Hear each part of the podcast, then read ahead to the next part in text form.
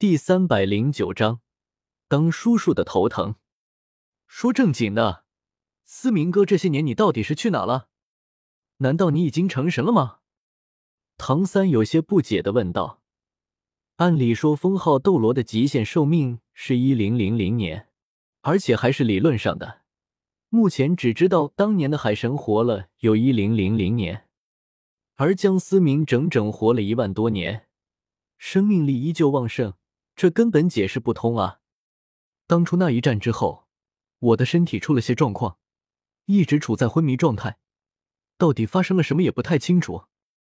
离成神还有一段距离。江思明也是有些无奈的说道：“既然你已经回来了，要不我帮你找个神位？神界之中空缺的神位还是很多的，以你的实力，应该很快就可以成神。”不了。因为一些特殊的原因，我无法依靠神界的神位成神，但是我有我的方法。江思明摇了摇头，自己成神的契机掌握在系统的手里。况且，即便是成神，也不是江思明最终的目标。毕竟，斗罗大陆神还是太弱了。好吧，唐三并没有太过惊讶，反而是有些意料之中的样子。思明哥，虽然我不知道。你身上肩负的秘密，但是无论你做些什么，我们一定站在你的身后。我们是兄弟，永远都是。”唐三真挚的说道。江思明点了点头，没有说些什么，但是眼神之中的感动却是无法掩饰的。他是从主世界穿越而来的，却从未把唐三他们当作是 NPC，反而是真心相对。交到这么一群朋友和一个爱自己的女人。也许是江思明来到斗罗世界最大的收获。还有一件事，你大侄女也在史莱克学院，麻烦思明哥你多多照顾照顾。唐三转而说道：“王冬儿吗？”江思明有些打趣的看着唐三：“还是什么也瞒不过你啊？”唐三笑着说道：“我不知道你是怎么想的，神界不好吗？让自己闺女来到斗罗大陆。”一下被哪个骗子骗走了怎么办？到时候你这个当爹的就哭吧，小五想来也不会放过你。唐三也是笑着摇了摇头，说道：“这小家伙调皮的很，一直管着也不是个办法。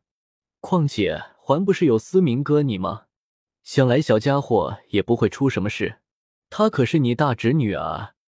呵呵，江思明白了一眼，这个心大的爹，思明哥。我要走了，神界的力量不能长久的降临在斗罗大陆，我期待我们下次的相见。大家都很想你，无论你面对什么，咱们一起扛。一万年前我们帮不了你，但是现在我们已经不一样了。唐三满眼坚定的说道。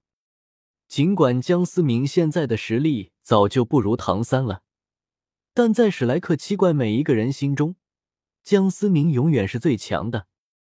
期待吧，也许我们很快就能够再见面。江思明眼神中多了一丝不舍，这么一群朋友是自己以真心换来的。再见了，思明哥，我们可都在等你啊！唐三的虚影渐渐消失，化作点点金色的碎片消散在空中，目光中满满的不舍，丝毫没有掩饰。再见的时候。我又会面临怎样的抉择呢？江思明喃喃说道。处理完马小桃的的事情，系统也终于提示了剧情弥补任务的完成。这一切也总算是告一段落了。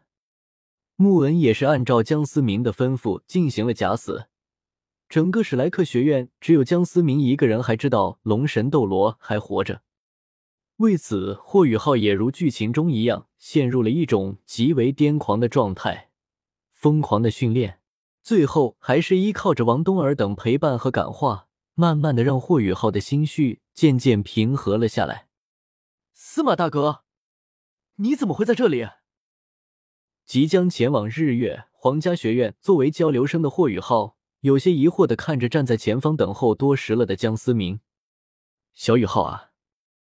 我提醒你一下，千万别招惹一个叫橘子的女人，否则可别怪我要揍你了。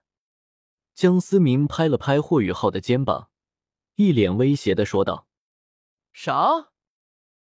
霍雨浩歪着头，一脸不解的看着江思明，不明白对方为什么这么说。自己明明不认识什么叫橘子的女人，听我的话就对了。你要是敢移情别恋，老子就把你给阉了。”江思明恶狠狠的说道，宛如一个流氓。这，霍雨浩看着自己这个十分不正经的先祖，一时之间有些说不出话来。我不管你听没听懂，反正别让我知道你和那个橘子有什么关系。江思明说完，便自顾自的离开了，留下了一脸懵逼的霍雨浩。我都这么提醒了，这小子要是再给我招惹桃花，那就是自己讨打。江思明满意的点了点头。王冬儿毕竟是自己的大侄女，怎么忍心看她被绿呢？原著中，唐三知道这件事，差点把霍雨浩给宰了。自己这个做叔叔，当然也忍受不了自己的侄女被绿。之前阻止帝皇瑞兽靠近霍雨浩，也有一点是为了阻止王秋儿的出现。毕竟自己这个大侄女的情敌有些多呀，当叔叔的也比较头疼。这次你又要去哪？雪帝语气有些嗔怪的问道。通明的剑道修炼已经到达了瓶颈，我必须找一个地方刺激他，找到七杀剑剑道的方向。江思明淡淡的说道。有些对雪帝爱答不理的样子，实际上两人现在的关系有些尴尬。雪帝之前的表现明显是喜欢江思明，这让江思明有些不知道怎么对待这个女人。这次是不准备带我去了吗？雪帝有些黯然的说道：“你我本就不可能，答应你的事我会做到，至于其他的就算了吧。”江思明故作冷漠的说道。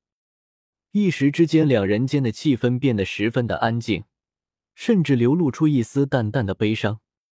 送我回极北之地吧，也许那里才是我应该待的地方。雪帝突然开口说道。江思明愣了愣，忍不住看了一眼雪帝，但最终还是点了点头。如果这是你的选择，我尊重。